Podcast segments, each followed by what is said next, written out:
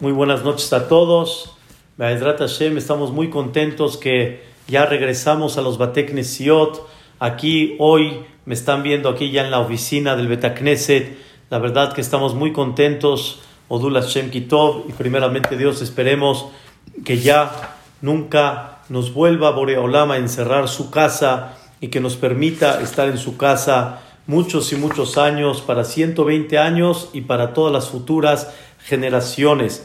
Quiero comentarles que habíamos estudiado en la última clase de Tefilá, habíamos visto la famosa este, frase que decimos en, en, la, en la Tefilá, habíamos explicado que uno de los, uno de los eh, eh, eh, capítulos de la Tefilá antes de Hashem Melech es el famoso Hodul Adonai Kirubishmo Odiu Ba'amim Alilotab. Habíamos estudiado en breve que el propósito del ser humano es promover la existencia de Dios, promover la presencia divina, ser la carroza que cargamos a Dios y que se vea en nuestra conducta la presencia de Dios.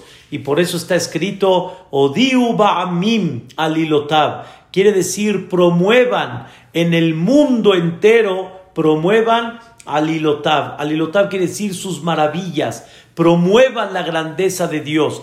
En este Hodul Hashem Kirubishmo hay cosas bellísimas, hay muchos versículos maravillosos que comienzan desde cómo Dios protegió y cómo Dios guió y cómo Dios hizo el pacto con nuestro padre, con nuestro patriarca Abraham vino hasta el día de hoy, cómo nos hemos mantenido como Am Israel.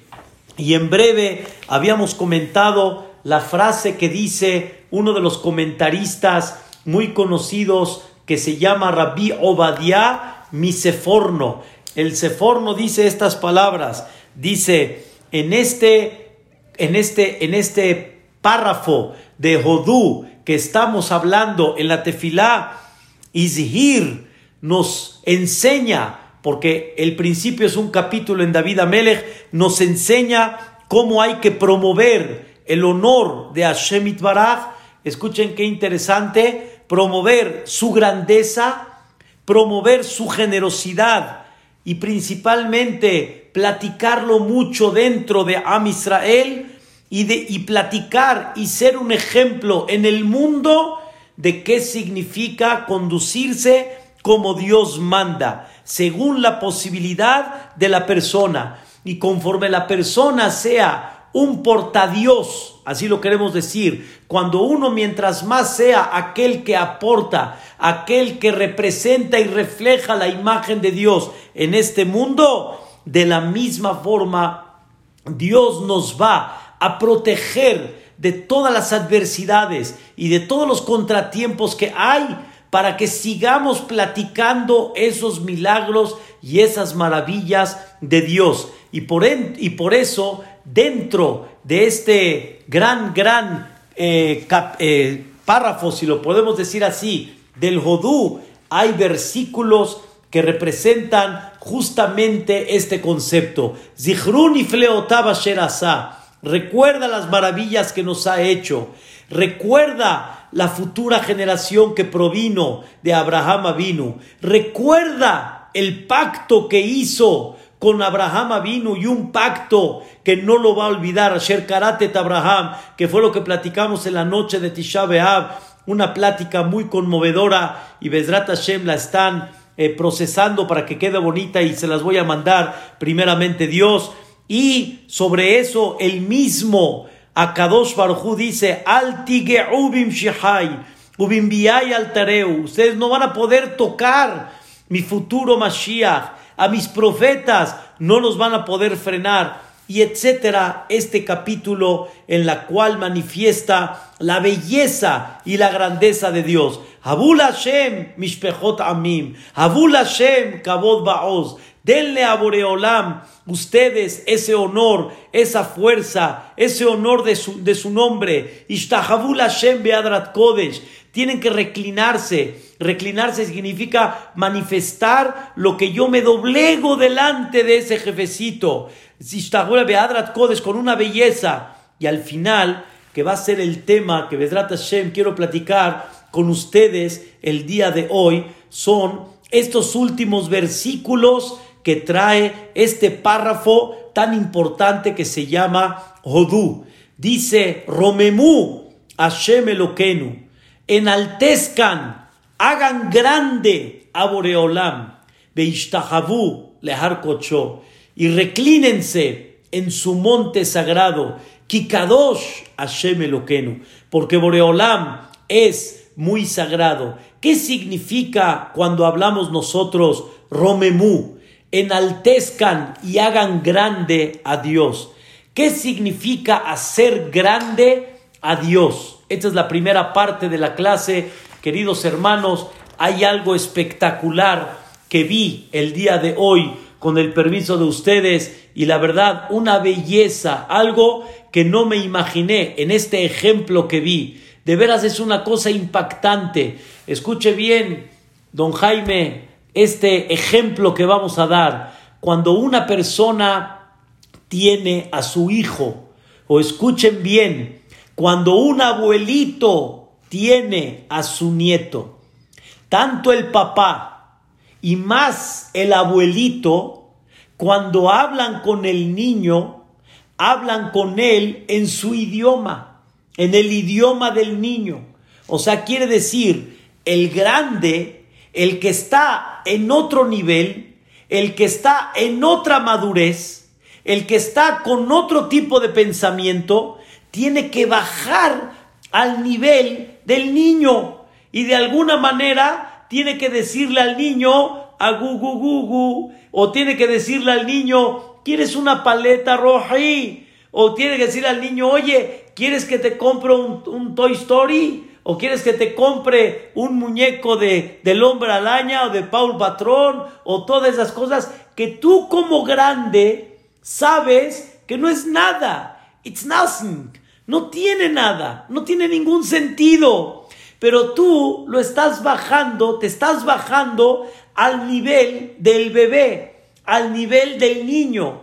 El niño realmente está realizado, pero el papá no está en ese nivel para nada. El papá realmente está con otra madurez, está pensando en el ejemplo, está pensando en los negocios, está pensando en el crecimiento económico, está, está pensando en cómo crecer la familia, él está pensando en otra cosa y más. El abuelito, el abuelito ya está todavía en una fase mucho más arriba todavía está en una madurez mucho más arriba. Pero ¿qué creen? Conforme el bebé va creciendo, conforme el jovencito va creciendo, cada vez ya no ve al papá de la misma manera como lo veía cuando era chiquito. ¿A poco, Gastón, los hijos nos ven a nosotros cuando eran chiquitos igual que ahora que ya están casados? Claro que no, no nos ven igual, nos ven totalmente diferente. ¿A poco John y su hijo lo ve de una forma igual hoy como cuando estaba pequeñito? Claro que no.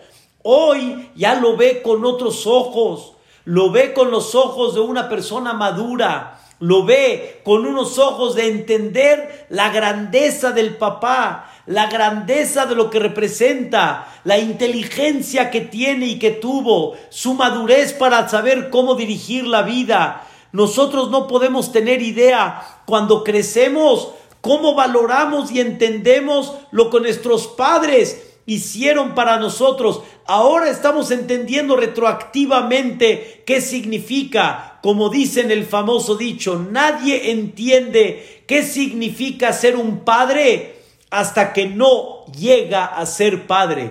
Nadie entiende lo que nuestros padres hicieron por nosotros hasta que no llegamos a esa época, a esa etapa de la vida. Por eso, escuchen qué interesante, le pedimos a Dios, Romemú, o más bien dicho, no le pedimos a tanto a Dios, sino nos pedimos a nosotros, Romemú, engrandece a Dios.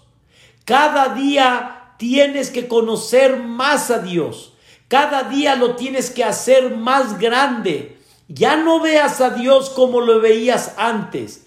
No lo veas a Dios como lo entendías antes. Cada vez lo tienes que ver más grande. Romemú Hashem Eloquenu.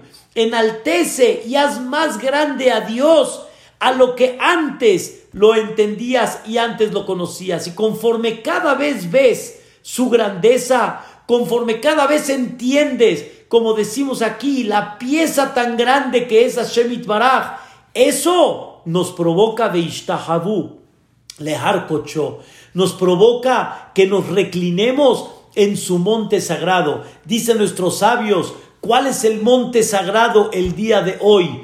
El monte sagrado, no tenemos Betamikdash, no todos vivimos en Eretz Israel, en Jerusalén, mira Kodesh para ir al Kotel Maraví. Pero ¿qué tenemos hoy en día que se le llama el monte sagrado? Dicen nuestros sabios, son los Bateknesiot y Batemidrashot. Son los lugares donde nos reunimos para enaltecer el nombre de Dios.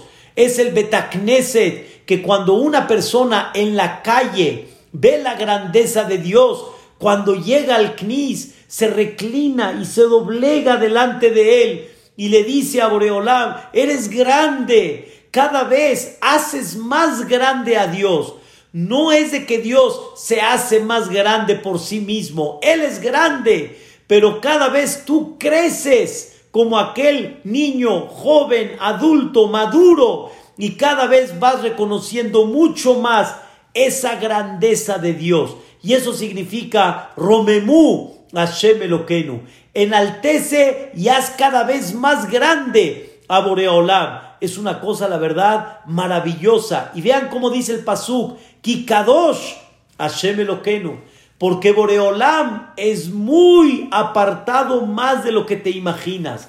Quiere decir, su grandeza no tiene fin. Por eso decimos nosotros que Dios es Kadosh.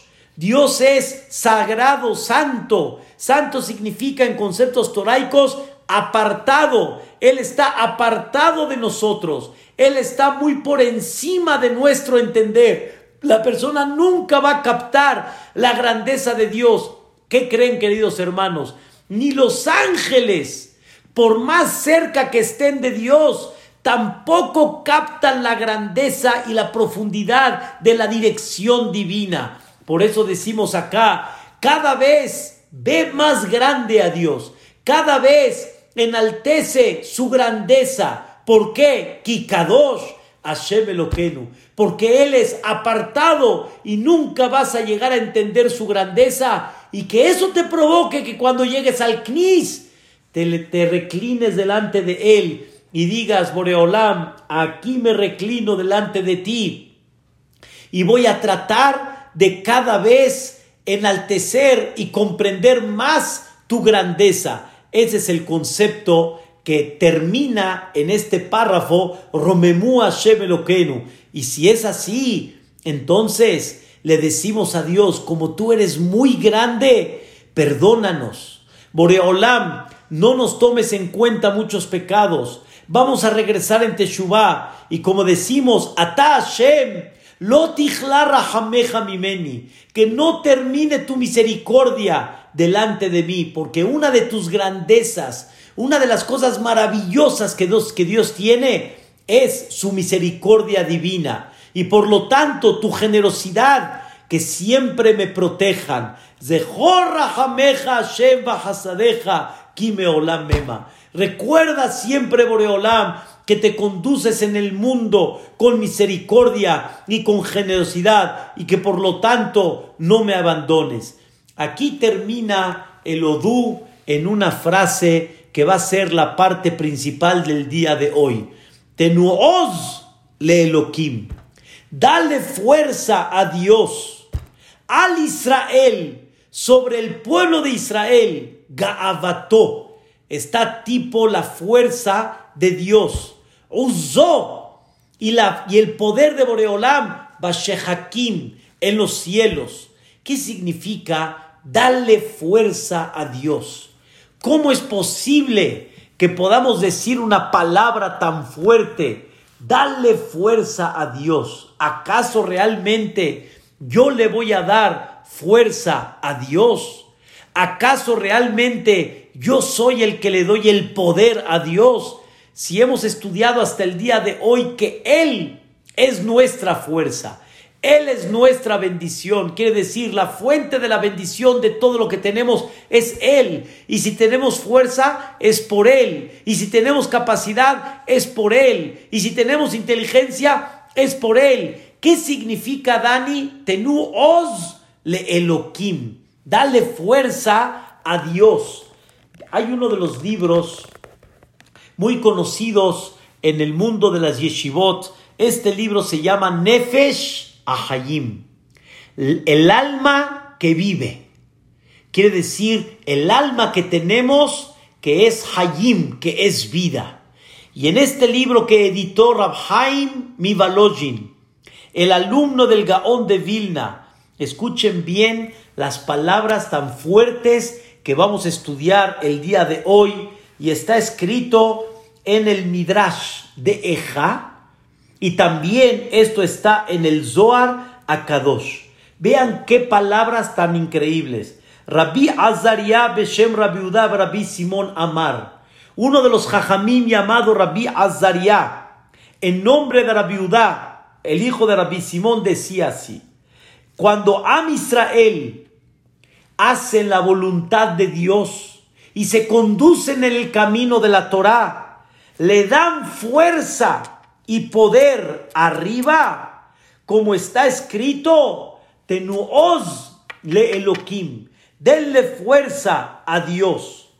Bismán, pero en la época que Am Israel se aleja de Dios y Dios no lo quiera, adopta la conducta de los Goim, entonces Kaviahol significa yani belateshvi, como que estás debilitando la fuerza de allá arriba. Como dice el versículo, Tsur y el deja, el poderoso, el que te dio la vida, Teshi, lo debilitaste. ¿Están escuchando, queridos hermanos? El que te creó, el que es el poderoso, Teshi, lo debilitaste. Por un lado, dale fuerza a Dios.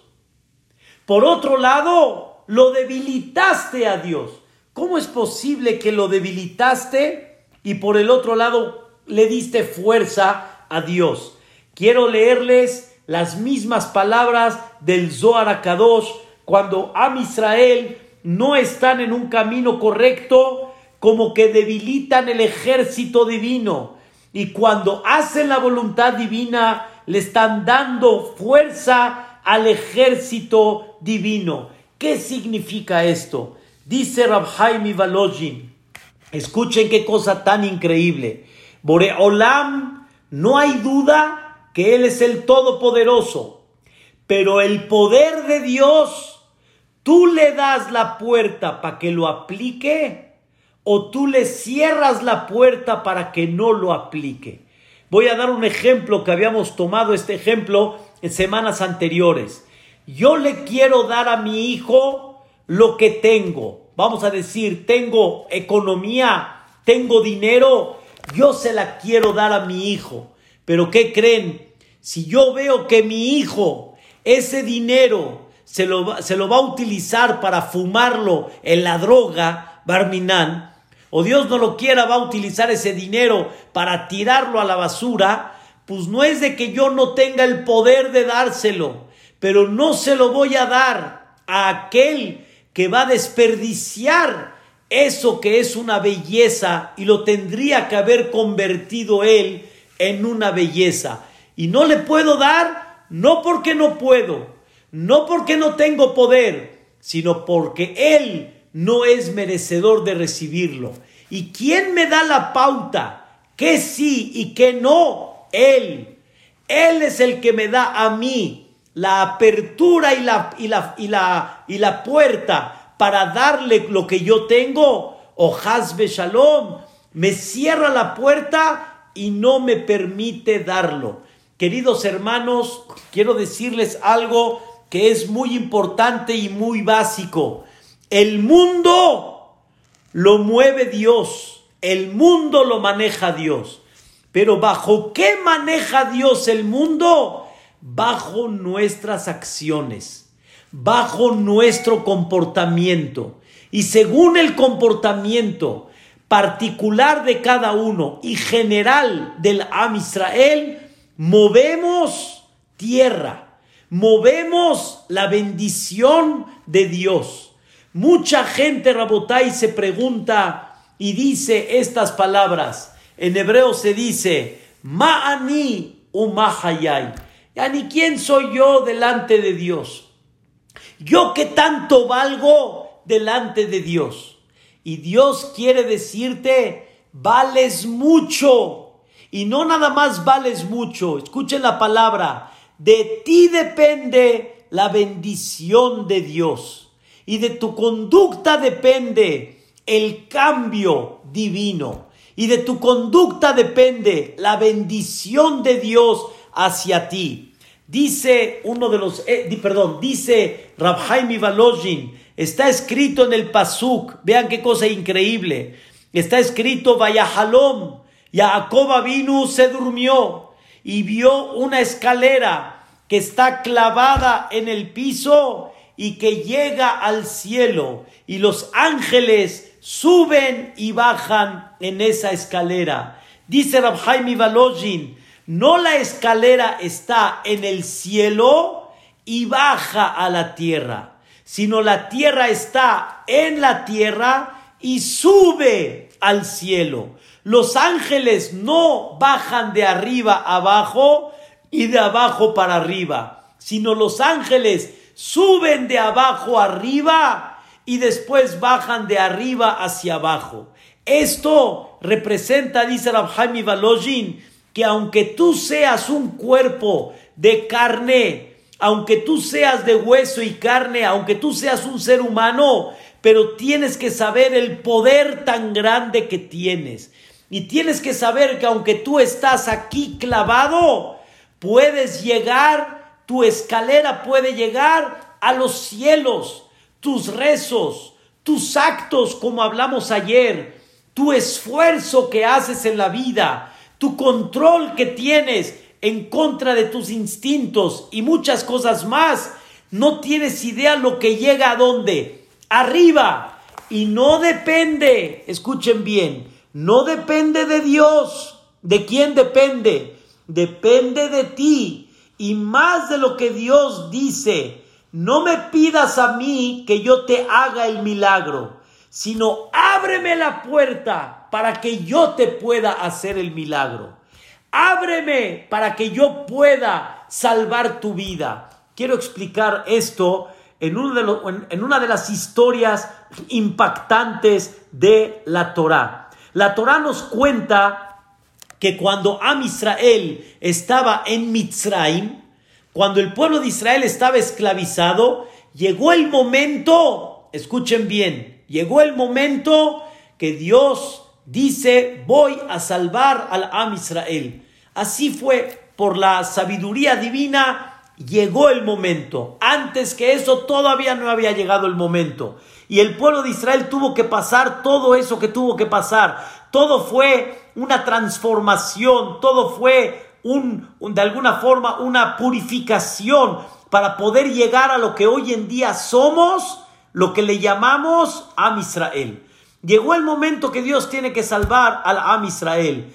Pero dice la Torah, escuchen bien, voy a salvar al Am Israel, pero el Am Israel tienen que darme fuerza para que yo salve a ese pueblo. ¿Cuál fue la primera fuerza que Dios recibió del pueblo de Israel para comenzar a hacer los milagros y las maravillas? Cuando Moshe fue con el pueblo de Israel en nombre de Dios y les dijo, soy el Salvador, vengo en nombre de Dios. les dio tres señales que ahorita no tengo tiempo de explicar. Les convirtió un pequeño eh, vaso de agua en, en, sangre, les convirtió el bastón en nahash, su mano se convirtió en blanco. Tres señales que Moshe le hizo al pueblo. Dice el Pasuk, vaya amén, Ha'am.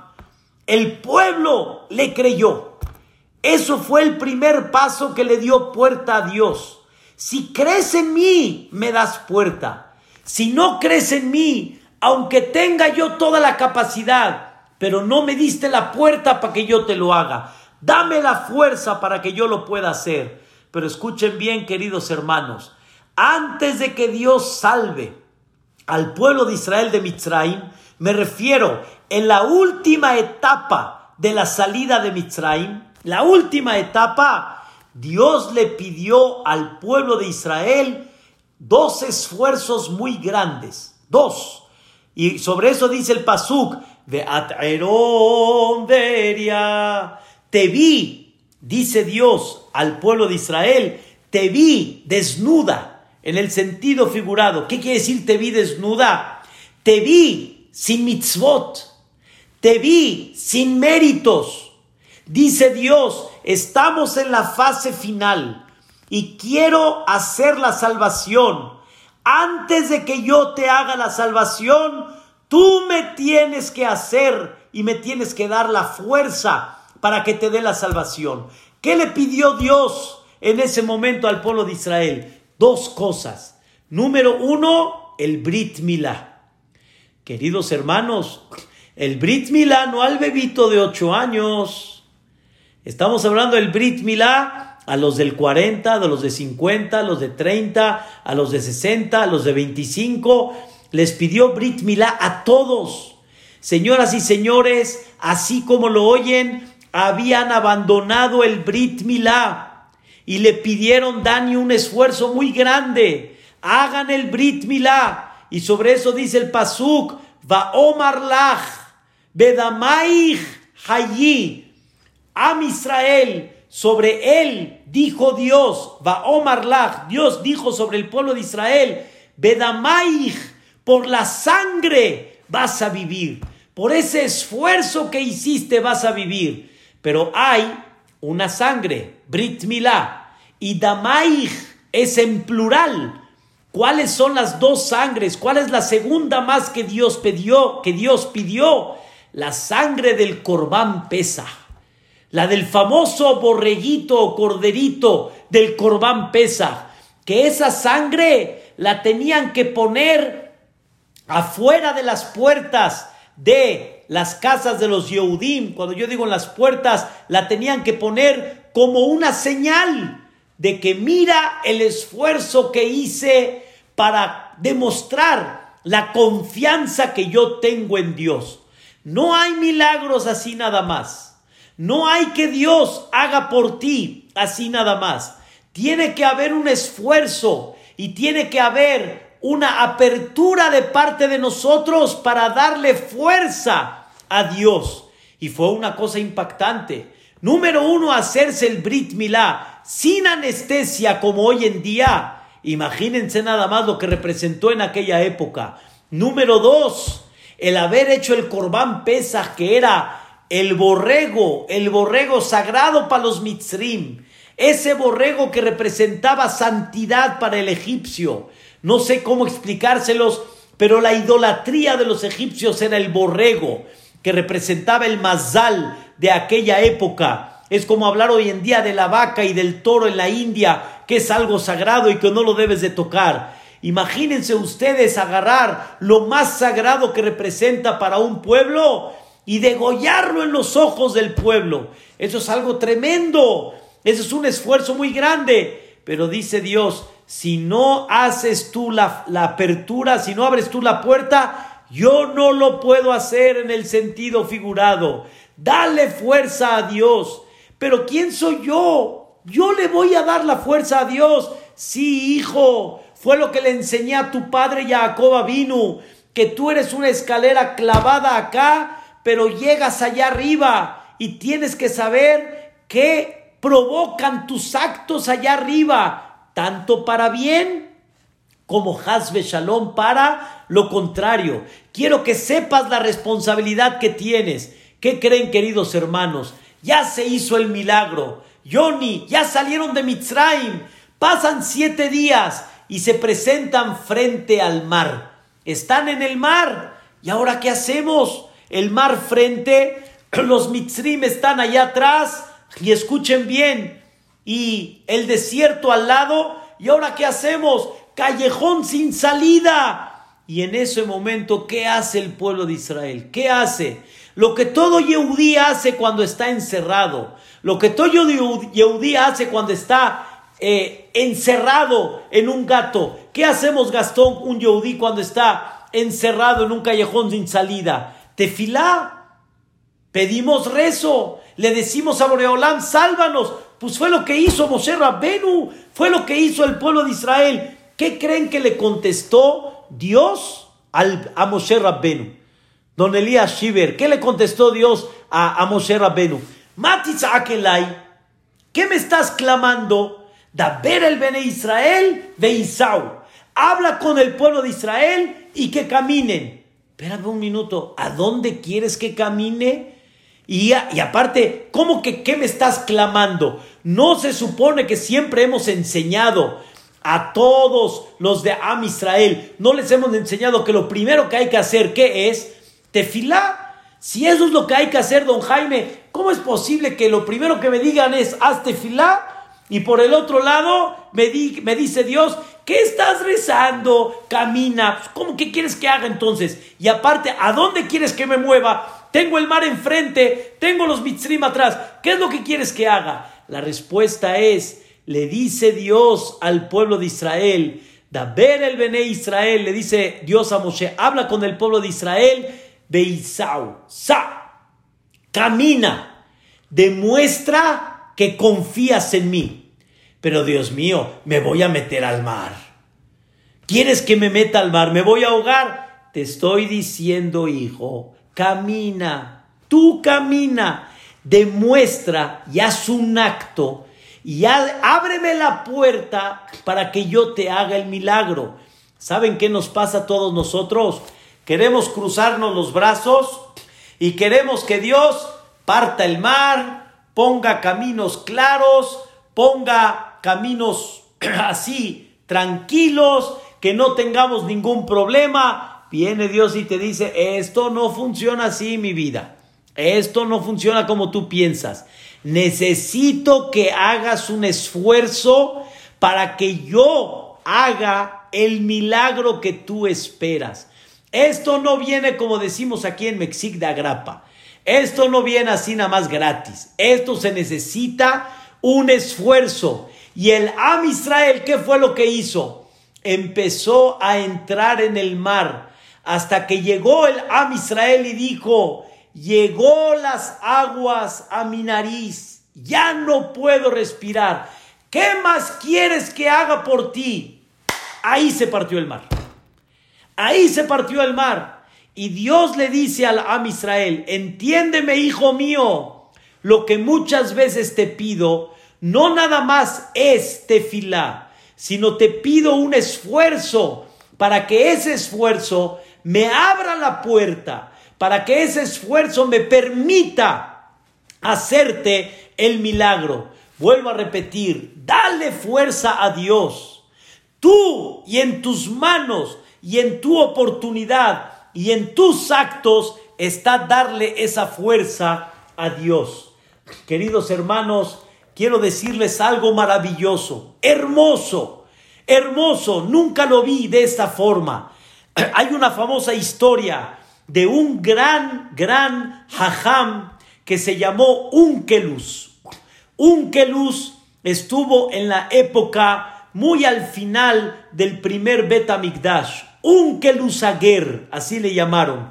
Unkelus, el converso, era un goy que se convirtió en el Yahadut y su comentario lo tenemos en todos los Humashim.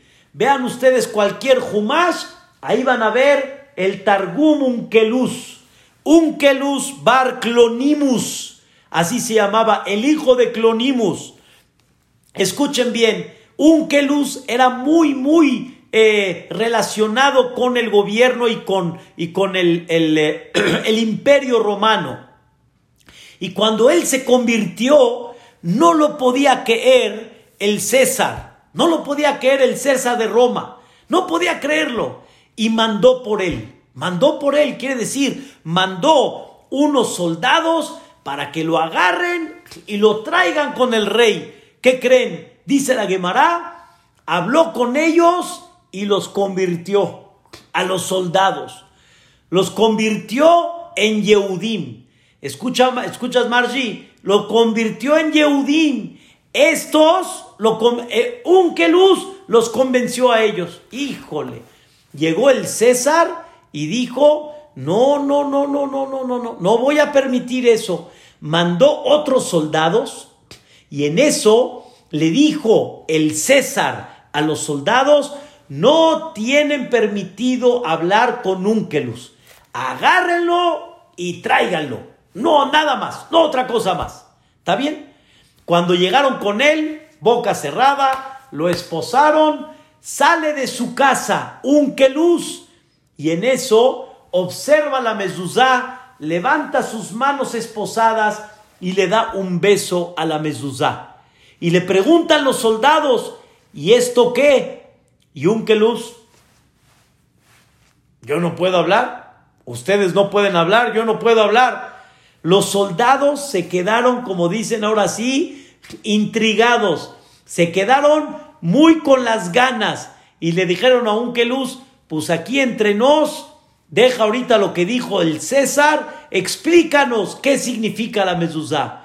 Y les dijo, la mezuzá significa que normalmente el rey está en el palacio y los guardianes están afuera.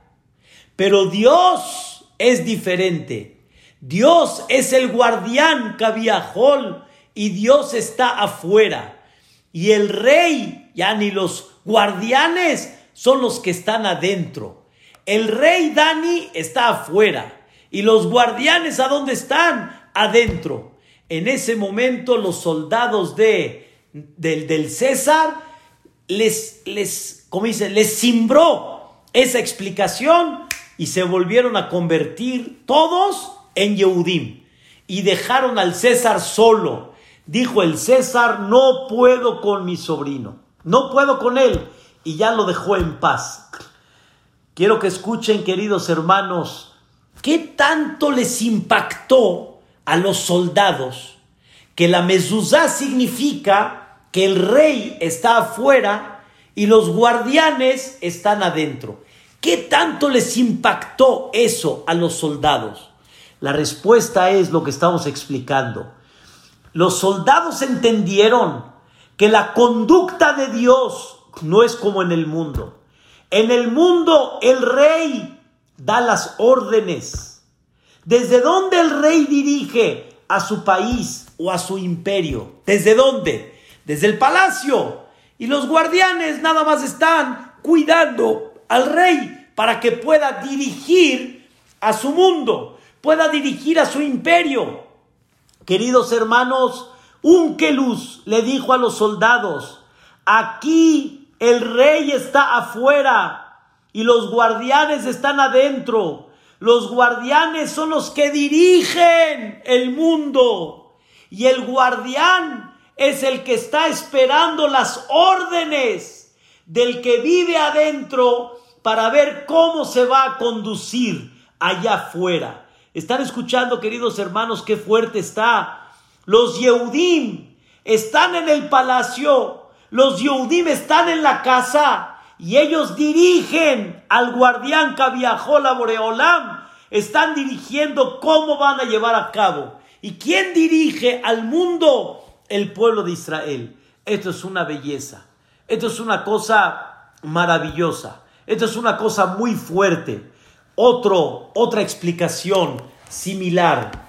Hay una historia muy conocida que Abraham vino después de que se hizo el Brit Milá, y Dios hizo un pacto con Abraham Avinu, como comentamos, hizo un pacto con Abraham que no nos va a abandonar un pacto que va a estar con nosotros toda la vida. Escuchen esto, queridos hermanos, impactante. Está escrito en el Pasuk de Shev Petahaohel Kehomayom. Dios vino a visitar a Abraham vino y Abraham estaba sentado en la puerta de su casa. Dice el Pasuk, la palabra Yoshev está escrita sin Vav, porque también se lee Yashab. Yashab, no Yoshev, sino Yashab. ¿Qué significa Yashab? Cuando Dios vino a visitar a Abraham vino, lo primero que hizo Abraham vino que fue, se paró. ¿Cómo llegó la divinidad? Se paró Abraham vino.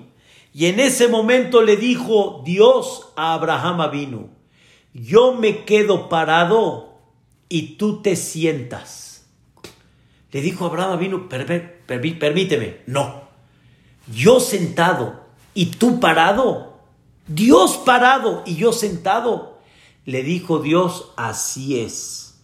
Y esto va a ser una señal para toda tu generación, para todo lo que vas a representar en un futuro que significa Am Israel. Yo parado y tú sentado. ¿Qué significa? Escuchen queridos hermanos, yo parado, porque normalmente el parado depende del quien está sentado. Quien está sentado es el que, es el que juzga. Quien está sentado es el que le vienen a pedir a él, digamos, el favor. Y el que está parado está dependiendo de aquel que está sentado. Y sobre eso le dijo Dios a Abraham vino, yo estoy dependiendo de ti.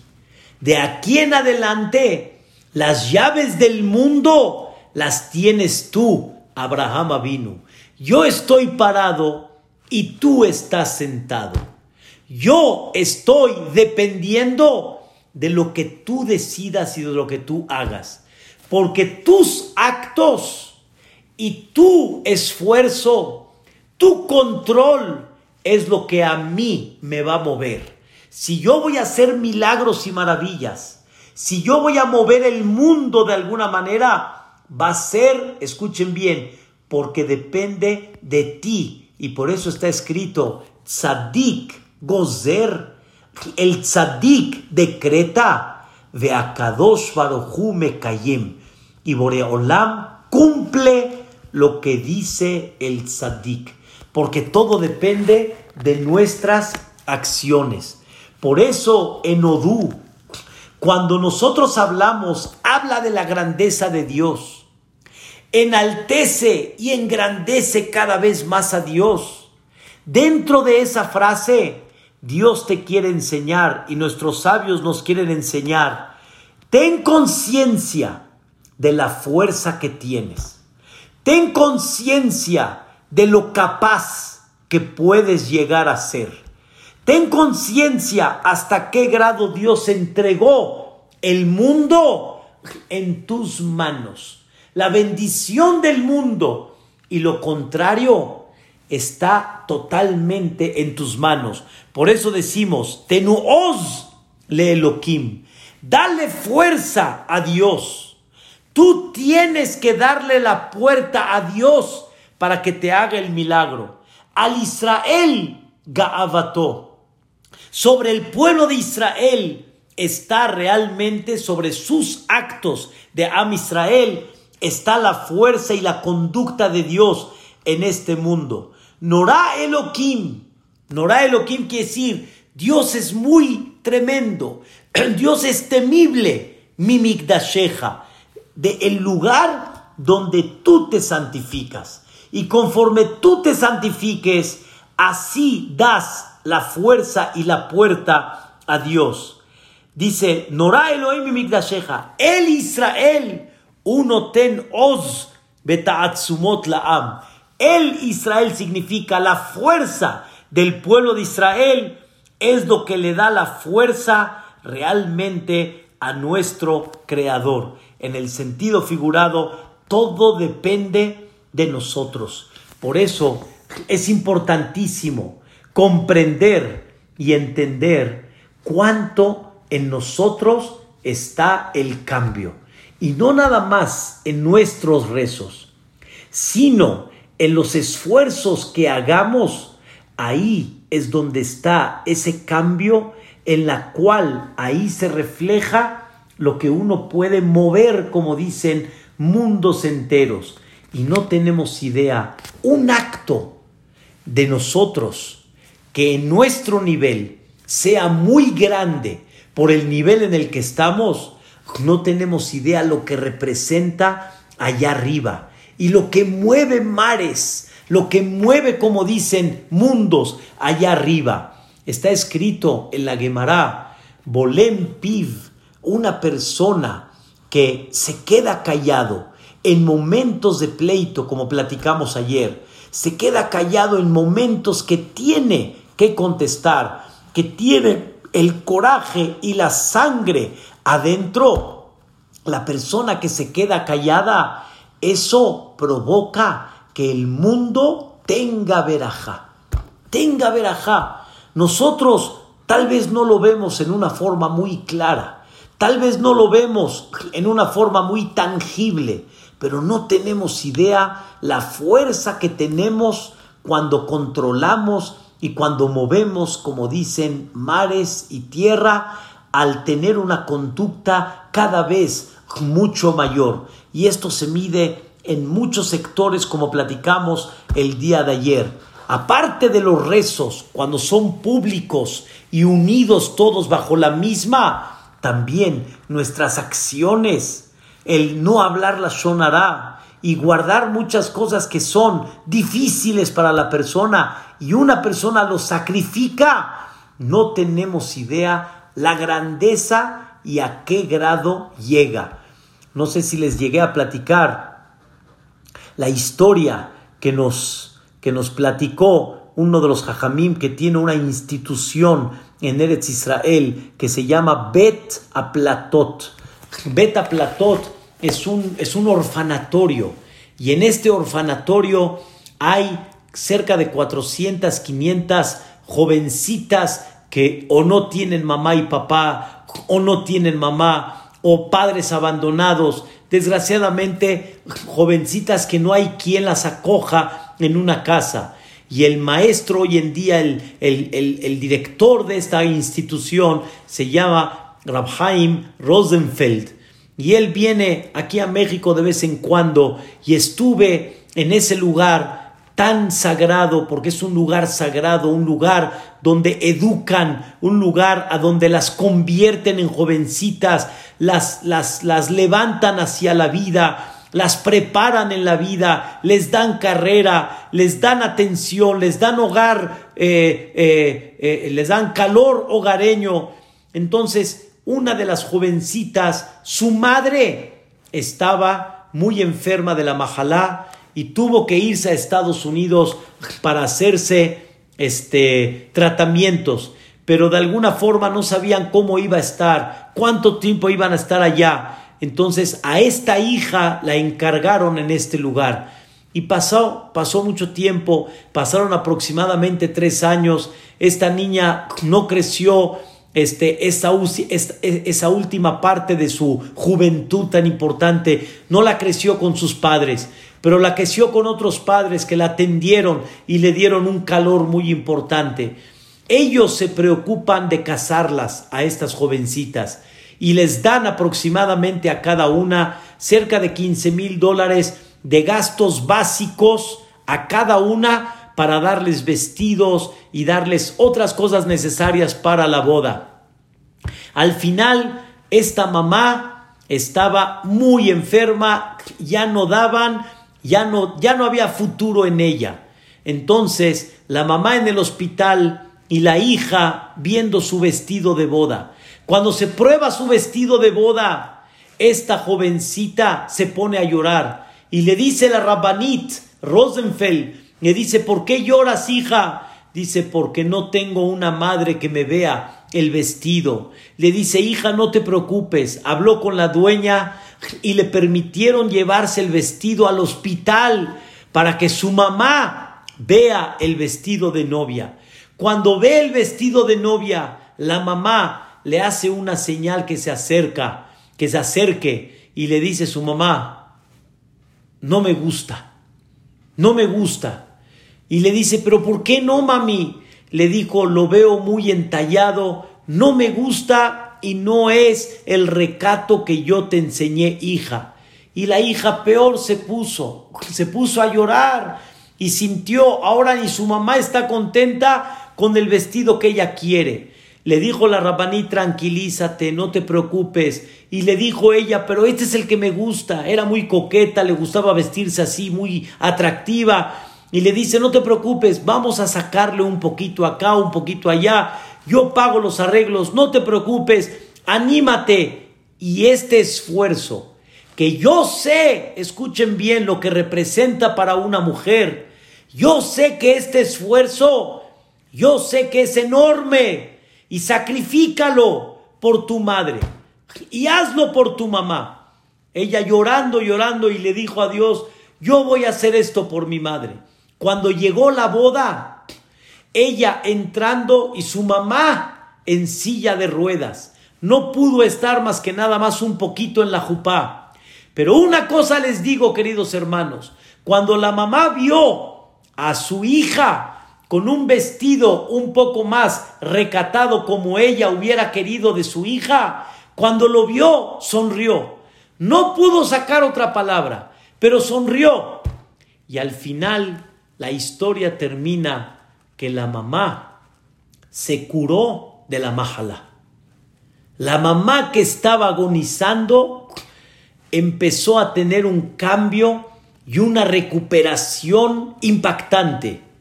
Y la hija le dijo a la Rabbanit, lo único que hice en la jupá no es nada más alegrarme, es llorar por el esfuerzo que hice y pedirle a Dios que ese esfuerzo tan grande lo quiere sacrificar para la salud de su madre. Hay veces uno no sabe el esfuerzo tan grande que uno hace, el impacto allá arriba en el cielo de lo que puede provocar. Dios nos dice, hay veces, no queremos nada más un rezo, sino queremos un acto, queremos un esfuerzo, y no depende de mi hijo, depende de ti. Y yo quiero darte, pero ábreme la puerta para que yo te lo haga. Esos milagros de Egipto se pueden repetir en muchas ocasiones según el esfuerzo que la persona hace para que las cosas realmente tengan ese cambio. Tengamos fe, queridos hermanos, en eso. Tengamos fe que nuestros actos pueden hacer un cambio. Y más que lo necesitamos hoy en día, cambiar la economía, mover la economía para bien, quitar este sentimiento de pandemia, este problema de pandemia. Hay muchas cosas que necesitamos mover, pero estos actos que hagamos, si los hacemos con esta fe que estamos platicando, no tienen idea lo que representa. Platiqué con una persona en la mañana y me dijo, usted me conoce, Jajam, de otro Betacneset, y usted sabe, me conoce, somos muy amigos, y la verdad lo quiero mucho pero usted me conoce que de repente me cuesta trabajo y no me quedo callado en la tefilá.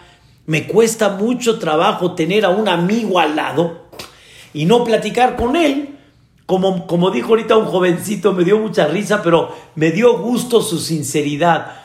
Le dijo un jovencito a su mamá, mamá, nos separaron tres este, asientos de cada persona y ahora con quién quieres que platique en el CNIS pues no tengo con quién platicar. Le dijo, hijo, eso es lo que queremos, justamente ese es el mensaje de Dios. Pero ese es el esfuerzo.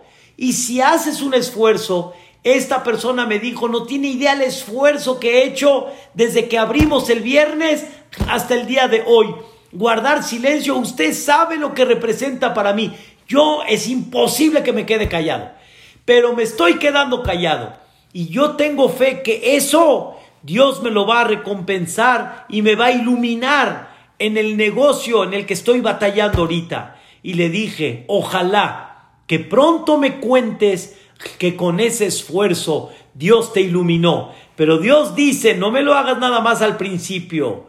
Haz el esfuerzo que ya sea parte de tu vida y verás cómo yo te voy a hacer un cambio y te voy a dar una luz en tu vida muy especial. Creamos, Rabotai, en la fuerza que Dios nos dio. Creamos en lo que Dios nos entregó. El mundo está en nuestras manos. Repito las frases que estudiamos. Nosotros en el palacio y Dios afuera. Nosotros sentados y Él parado. Nosotros le damos la puerta y la fuerza para que Él actúe. Pero Dios dice, ábreme la puerta, hijo. Dame la oportunidad para que yo lo pueda llevar a cabo. Esa es la belleza que nos enseña Jodú todos los días en la mañana. Tenuos de Loquim al Israel Gabató. Según lo que les expliqué el día de hoy, vamos a dar un aspecto más. Romemu Hashem. Enaltece a Dios. La primera explicación que dimos es, hazlo más grande. Crece para que cada vez entiendas su grandeza en la capacidad que tú tienes. Y número dos, hazlo crecer. Romemú, hazlo crecer. Depende de ti que Dios crezca. Él está arriba, Él está con todo su poder, pero en tus manos es hacerlo crecer en los ojos del mundo. Y en tus manos está que el mundo vea su grandeza. Y eso significa Tenuosle Elohim al Israel Ga'avato. Es una belleza, la verdad, increíble lo que vimos el día de hoy. Queridos hermanos, mañana, Baruch Hashem, Baruch Hashem, hay dos bodas, bendito sea Dios, una a las dos de la tarde, una a las ocho de la noche, pero tengo un hereye muy triste que tengo que llevar a cabo también. Entonces mañana no, no podré dar clase de Hashem, pero sin embargo nos vemos primeramente Dios el miércoles y vamos a empezar 8 y 20 para poder darle un, espacio un poquito más para que pueda yo terminar Arbit, Be'ezrat Hashem, de veras los quiero mucho, los aprecio mucho y Be'ezrat Hashem les, les recuerdo que mañana en la noche, quiere decir martes en la noche y miércoles, es un día muy alegre para el pueblo de Israel. Se le llama Tu Ab, es el 15 de Ab. Sucedieron cosas hermosas en ese día, es el día de los matrimonios, es el día que Boreolam alegra y se alegra el pueblo de Israel. Hay mucho que explicar, pero la belleza de este día es que de ahí en adelante se nos abren, Bezrat Hashem, las puertas de un buen mazal. O sea, empezamos a dejar atrás Ab y Bezrat Hashem empezamos ya con mucha alegría. Que descansen todos. Bezrat Hashem nos vemos para el miércoles. Primeramente Dios y que Dios los bendiga, los proteja y creamos en la fuerza tan grande que tenemos. Amén, Kenya y. Gracias, Buenas noches. Hazak